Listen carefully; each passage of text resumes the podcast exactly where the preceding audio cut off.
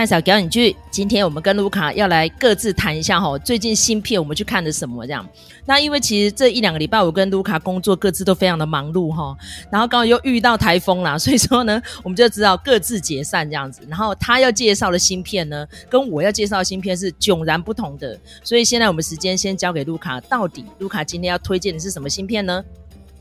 我今天要推荐的新片是一部叫做《三千年的渴望》哦。这部片子呢，光看演员阵容就已经确定它绝对是我的菜了哈。为什么呢？因为有 Idris Elba，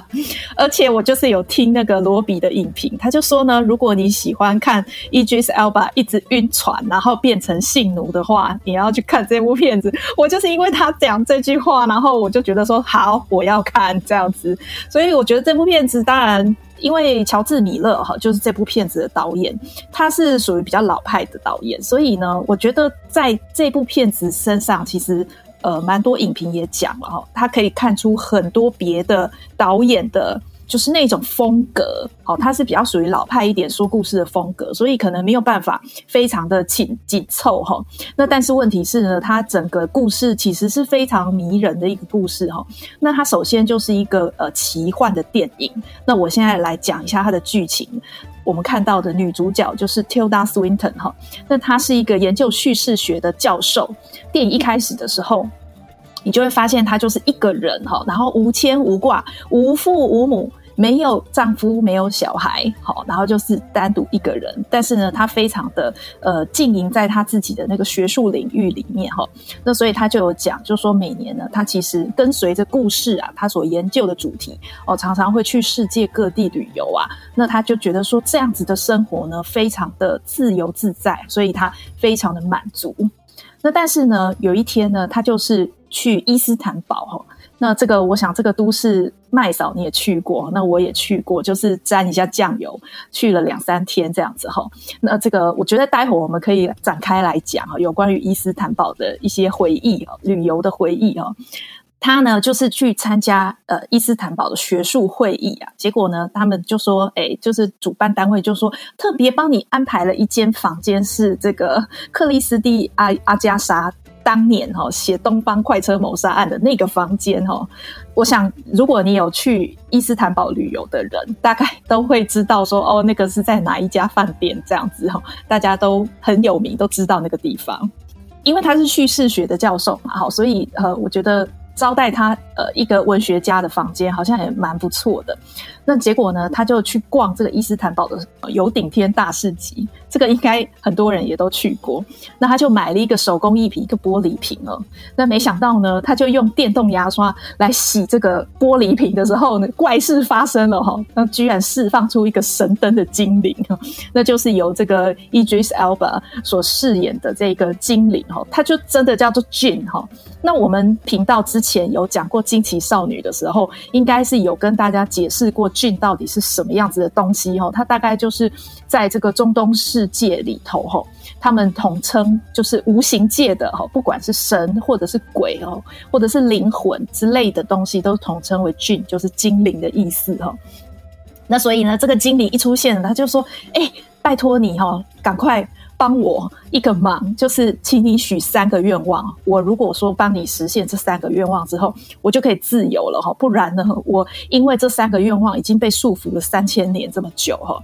那所以呃，他就说，啊，那你赶快许愿这样子。但是这个呃教授他就觉得说，哎，拜托，我是专门的，我是学叙事学的，我已经听过太多这种关于许愿的故事了。然后他就说，这个许愿这件事情啊，在故事里头一直都是警示预言哈。所以你休想要我就是随随便便就许三个愿望。好，这个事情是不可能办到的。而且呢，我是一个非常满足于现现状的一个人哦，所以我其实也没有什么愿望。好，那这个精灵就会觉得说不行，你要赶快许三个愿望，他就有点急了，所以他就开始讲他自己的故事哈。然后在这个故事里头，就是当然就是希望。呃，叙事学的教授能赶快许下三个愿望，但是呢，他又不希望他就是随随便便的许哦，因为你一旦许错愿呢，有的时候就是精灵也会被你害到。所以这个中间呢，就是他讲故事的过程，然后以及就是这个教授听了这些故事之后，这些在他的研究里头可能都已经听过呃上百遍的哈、哦，这样子的一个故事的一个框架或者是一个呃这样的一个架构，那他如何就是精灵的故事？它是如何的去符合这些框架，但是可能又跳脱这些框架哈，那带给我们大家一些很不同的感受。那这个呃电影基本上就是这样子的一个过程。那所以呢，他在呃除了说呃这个 Tilda Swinton 跟 Idris Elba 这两位很棒很棒的演员，他们的呃很多对手戏以及很多的台词的这个呃对白的这个呃表现之外。那当然还有就是说，呃，这个精灵他在讲他自己的故事的时候，会闪回到以前的片段。那所以，呃，这整个的画面呈现其实都是非常有奇幻感的哈、哦。那、在很多的影评也曾也提过，就是说，哎，这部片子我们都可以看到很多接近的故事跟接近的导演的一些呃影像语言哈、哦。剧情的部分就先讲到这边。但是问题是，我想问一下，为什么 IMDB 上面分数不太高？然后还有，好像影评上面是不是对他的评价有点分歧呀、其实我觉得，呃，这个分歧或者是说评价没有那么高，是一个必然的，因为这部片子其实它并不是适合每一个人。呃，我要讲就是说呢，通常好影评人哈，比如说我们看到 YouTuber 啊，或者是其他一些影评人，通常都会把这部片子举作是呃。就跟几个呃其他的导演相提并论，比如说，好有一个就是入入侵脑细胞的塔森辛，那他呢呃有另外一部作品叫做《魔幻旅程》，那基本上也是一个就是一个大人一个受伤的大人跟小女孩之间，他们不停在讲故事的一个过程。那他那过程中也是有拍到很多这种很奇奇诡的画面哈。我想看过《入侵脑细胞》的呃观众大概都知道，说塔森星他的影像风格是非常强烈的哦，所以也有人就说，哎，这部片子其实是蛮有那个塔森星的那种色彩的哦。那另外也有人提到，就是呃这部片子跟提姆波顿的《大智若愚》也是蛮有点类似的哦，在情节上面。那提姆波顿的影像风格其实也是比较呃奇诡华丽一点的。那再来也有人提到，就是说，哎，这个跟那个我们那个。托托罗导演哈，戴托罗的那个杨楠的迷宫，它也是有一点类似，只是说杨楠的迷宫它蛮黑暗的，那这部片子呢比较没有那么黑暗。但是呢，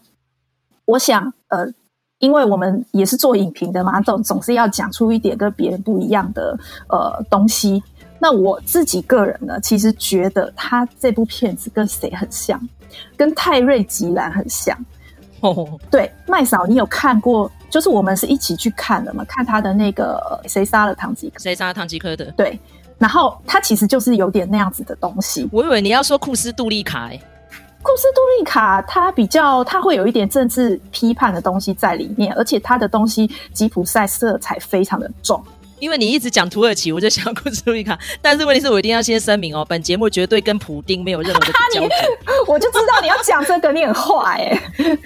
对，但是因为库斯杜利卡的影像风格，当年真的是吓坏蛮多人的。地下社会嘛，我讲到这个，很多影视就知道了嘛，对不对？对，但是呃，库斯杜利卡他，因为他他的故事还是比较原创性一点，就是通常是他自己的故事，然后他有点魔幻写实的色彩。但是比如说像是呃泰瑞吉兰，他的东西就是奇幻色彩是蛮浓厚的。说实在的哈，我们拿其他的导演的风格来讲，乔治米勒是不太公平的，因为乔治米勒本身他就是属于这样子的一个风格哦。虽然我们都比较知道的是他拍这个呃愤怒愤怒岛，对，但是呢，其实他也拍过。呃，我不笨，所以我有话要说、啊。宝贝猪，对，所以他算一个蛮强的人呐、啊，他很跳痛的。没错，没错，而且他还导过那个快乐角，而且他也拍拍过僵尸片，然后就是一个脑袋有点怪的人啊，什么都拍的。对，所以我觉得，呃，大家会把他跟我们刚才讲到的这几个导演相提并论，其实是蛮有原因的。就是说，他们这个年纪哈，他比较不是新的导演哦，因为我们现在比较知道的年轻的新进的导演，大部分他们都是处理。呃，比如说商业片、类型片，然后超英片这种的，比较有可能出头啦。好、那但是呢，像他们这种比较古典的，好、哦，像像乔治米勒这样子的导演，其实对于我这个一个看电影的观众来说，我觉得这种导演对我来说非常珍贵。他的这种影像语言，其实是我们在年轻的导演身上是看不到的，所以我觉得。呃，我自己当然看了，觉得非常的享受哦。我先照惯例哈来讲一讲它的这个 trivia 哈，就像我们刚才讲的，就是说这部片子呢，呃，可以看到很多的呃风格类似的导演的这样子的一个叙事在里面哈。那他其实就被人家说呢是致敬《一千零一夜》哈，因为他这部片子它的这个呃，比如说它的设定就是它是精灵，然后再来呢，它所活动的那个时空环境。也是大概是中东这个地方的哈，他比如说他一开始讲到的那个故事，第一个故事是示巴女王，好，那所以就是在非洲。然后他第二个讲到的故事呢，是在鄂图曼帝国，那第三个故事是在土耳其，所以他的那个中东色彩是蛮浓厚的。就有人说，哎，他其实是致敬《一千零一夜》。那另外呢，就是呃，这个叙事学的教授，他一开始的时候，他是呃朗读一部一本书哈，叫做《先知》。那这个《先知》是由纪伯伦这个黎巴呃黎巴嫩的作家所写的。所以其实这部片子为什么我觉得很喜欢，就是因为它中东色彩非常浓厚，那所以它的那个视觉风格也非常的。浓艳这样子，那就是我我会很喜欢的东西哈。其实这部片子呢，它一开始的时候本来是因为它是改编一个短篇小说，那本来是乔治米勒他有一个呃长期合作的编剧哦，然后这个编剧呢也是他的女儿的教父，可是后来因为呃他们在。讲到这个合作计划的时候，这位编剧其实已经快要，呃，就是他已经生病了，然后可能是时日不多，所以这个编剧就跟他讲说：“哎，那个你女儿啊，就是说乔治米勒，你的女儿，好，我觉得她有能力可以来处理这个剧本，所以这个剧本的编剧是乔治米勒的女儿哦。那这个也是一个还蛮有趣的一个小插曲，这样子。为什么两两大主角没有一个是中东人呢？可是。为什么需要中东人呢？其实不太需要啊，因为他只是就是只是在讲这样的一个故事而已啊，而且很有趣哦，就是一开始的时候，这个精灵被释放出来的时候，他是讲古希腊语的。那还好，就是这个呃，这个叙事学的教授，这个 Tilda Swinton，应该是说他的这个角色呢，本来就是精通多国语言嘛，尤其是像这种古老的语言，所以他当场就跟他讲起古希腊语了。虽然不是很好哈，但是他还是就是有稍微秀一点点。那后来呢，这个精灵他就是因为毕竟他就是一个。有点像神灵这样子的存在嘛，所以他就是只要轻轻摸过书啊，或者是摸这个电视啊什么的，他就已经很快的学起来了。所以呢，他就呃过了五分钟之后，他就自动学会英文了。然后之后就进入英文的那个呃对话里头这样子。那它里面有一段很有趣的，就是说呃精灵到了现代，然后他第一次看到电视，然后电视里头正好是爱因斯坦，那他就问他说，呃，就问这个教授说。这个这个人是谁？哦，然后就说哦，他是爱因斯坦，他是科学家。然后呢，他就接着他就跟他开始讲，他就说，你知道吗？就是我是研究神话的学者，然后呃，都已经到了现在二零二二年了。其实神话这些神灵越来越多，越对越来越少人在乎他们了哦，因为大家呃以前觉得是神秘的力量。好，到最后都已经被科学所证实了，说哦，其实不是这样的，其实这里头背后有科学的原理这样子。那所以他就说啊，一切都是电磁哈，电磁波这样子。然后那个精灵他就想说哦，所以我也是电磁波嘛，哈，就还蛮有趣的。就一开始的时候，等于是一个呃古老的精灵跟一个研究古文学跟神话的学者，然后他们就一起在那边哀叹说，故事。还存在力量吗？神话还存在力量吗？好，然后现在的人是不是都已经不相信这些东西了？然后不会再被这些东西所感动了？那偏偏这个主角，他说他不是说他自己很满足嘛？哈，那他就是属于这样子一个人。他就说呢，虽然我曾经有过一段婚姻，但是呢，我其实也离婚了。那我跟我的老公之间，我们也没有小孩，所以我觉得这样子一个人就是没有牵挂是很好的。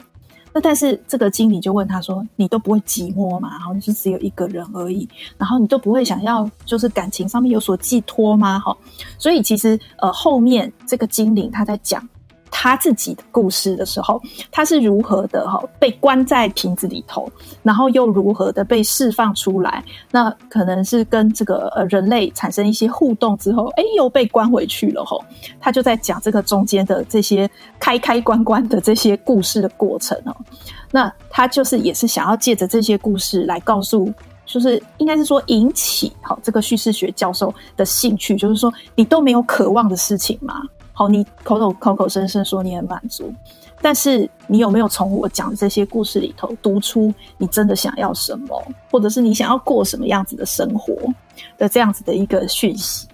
所以我觉得那个过程里头，虽然说那个对话，我觉得可能现在的观众不太能静下心来看哦。我甚至有看到一个国外的影评，我觉得他也很好笑。那个国外的影评啊，他就说他去看电影院看这部片子的时候，他后面的那个老兄，就是他说只要电影出现空白的时候。沉默的时刻，他就开始发表他自己的言论，这样发表他自己的看法。他就说：“现在这种观众越来越多了哈，我们现在越来越难，就是静下心来沉浸在电影里头，然后把自己的时间完全的交给电影。你想想看，你上一次做这件事情的时候是什么时候？对于我们这些。”在讲电影的呃，这个 podcaster 来讲，可能还还算是频繁，比如说一个礼拜一两次什么的。可是对于平一般的人来说，其实已经越来越难找到这种时刻，就是你把自己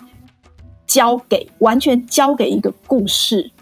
沉浸在一个故事里头，沉浸在一个情节里头，那种机会已经越来越少了。绝大部分都是我们呃，比如说一边看电视，好，一边看这个串流平台，然后一边手机在那边滑什么的，找资料，或者是跟别人回 line 啊什么的，就已经变成是这个样子哈。所以我觉得，呃，这部片子它的对话其实是让你可能静下心来看，那尤其是这两个主演。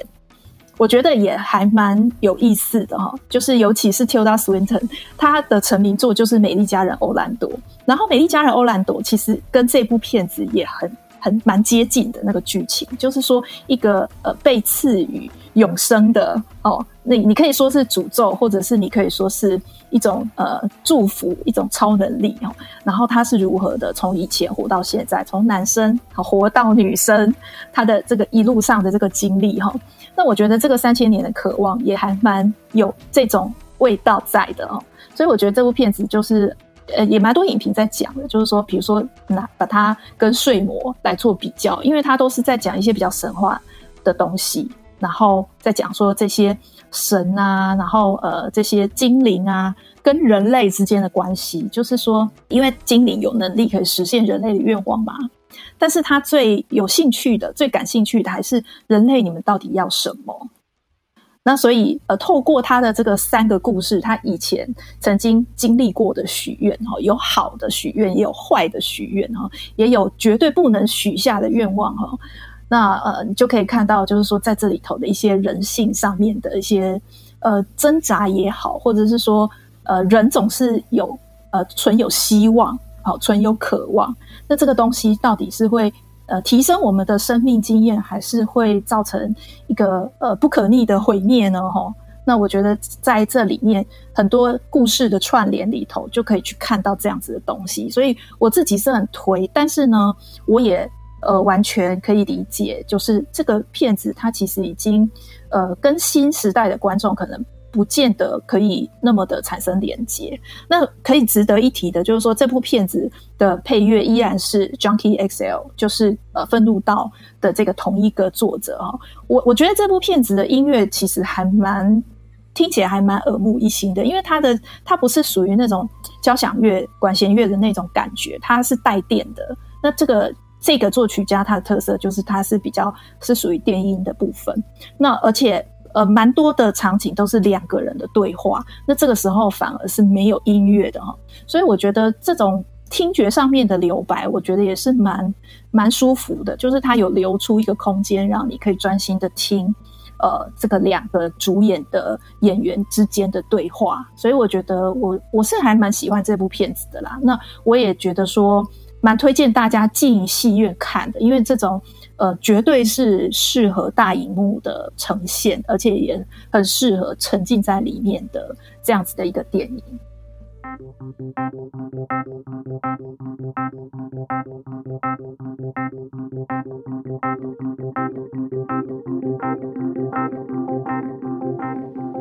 感谢卢卡介绍这部片哈，感觉是视觉效果跟那个脑洞开蛮大的一个片子哦。所以如果今天呢，想要找一个舒压或是再找一个期许的话哈，就欢迎大家进去看这个三千年的渴望。但接下来麦嫂要讲的这一部哦，就比较沉重一点哦。但是因为我个人呢非常喜欢这个。类似的题材啦，因为那时候就是两部作品，我正在选嘛，我应该是看《紧急迫降》好，还是看这一部呢？我接下来讲的这个就是在《猎手密令》哈。那最后呢，我就舍弃了《紧急迫降》，看了《猎手密令》。为什么？因为我就是对历史非常有兴趣，尤其是它的背景是在讲那个光州事件嘛。那因为其实光州事件之前，我们节目有谈过南山的部长们，当年呢，朴正熙被暗杀之后上台的全斗焕呢。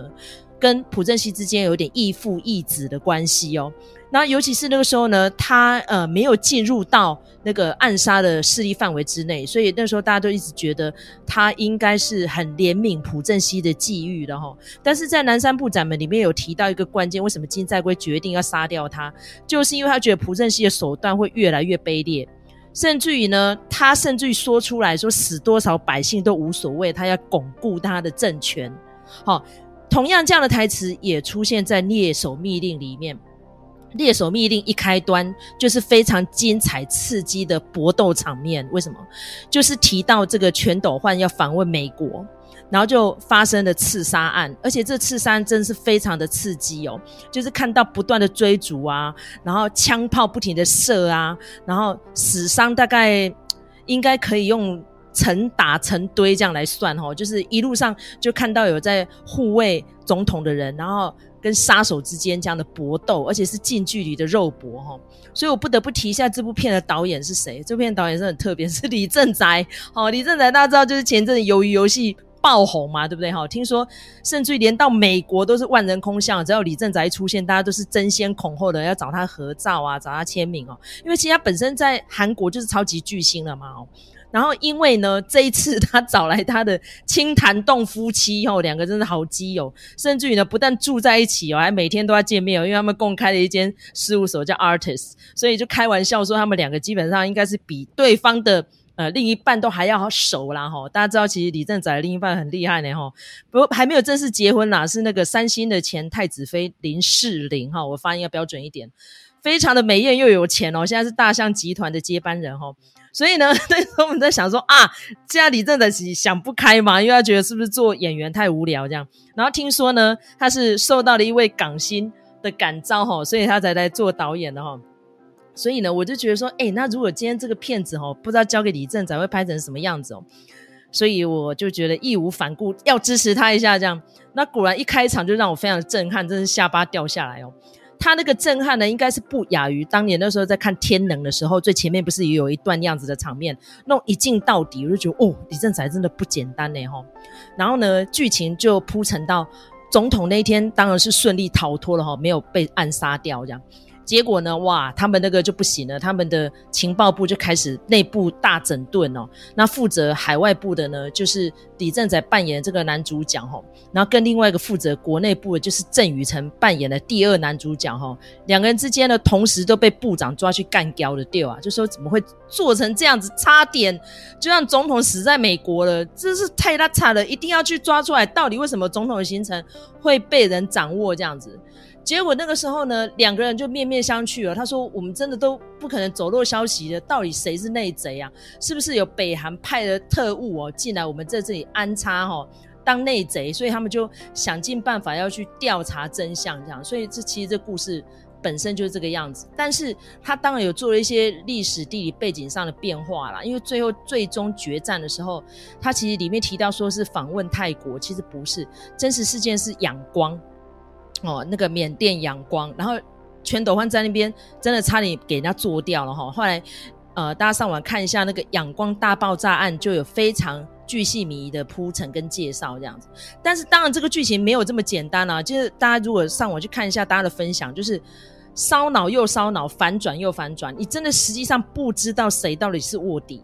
然后，尤其是这个卧底呢，还不止单纯一个人，因为是不止一个卧底的。所以，如果要用什么片来形容，就有点类似像《无间道》。所以，你真正的要去抓出那个人，但是你不知道整个情报机构已经根深蒂固、巨细靡遗到整个政府机关的哪一个部位去了。甚至于连你的亲人都可能被渗透。这个片子好看的地方就在这里哈。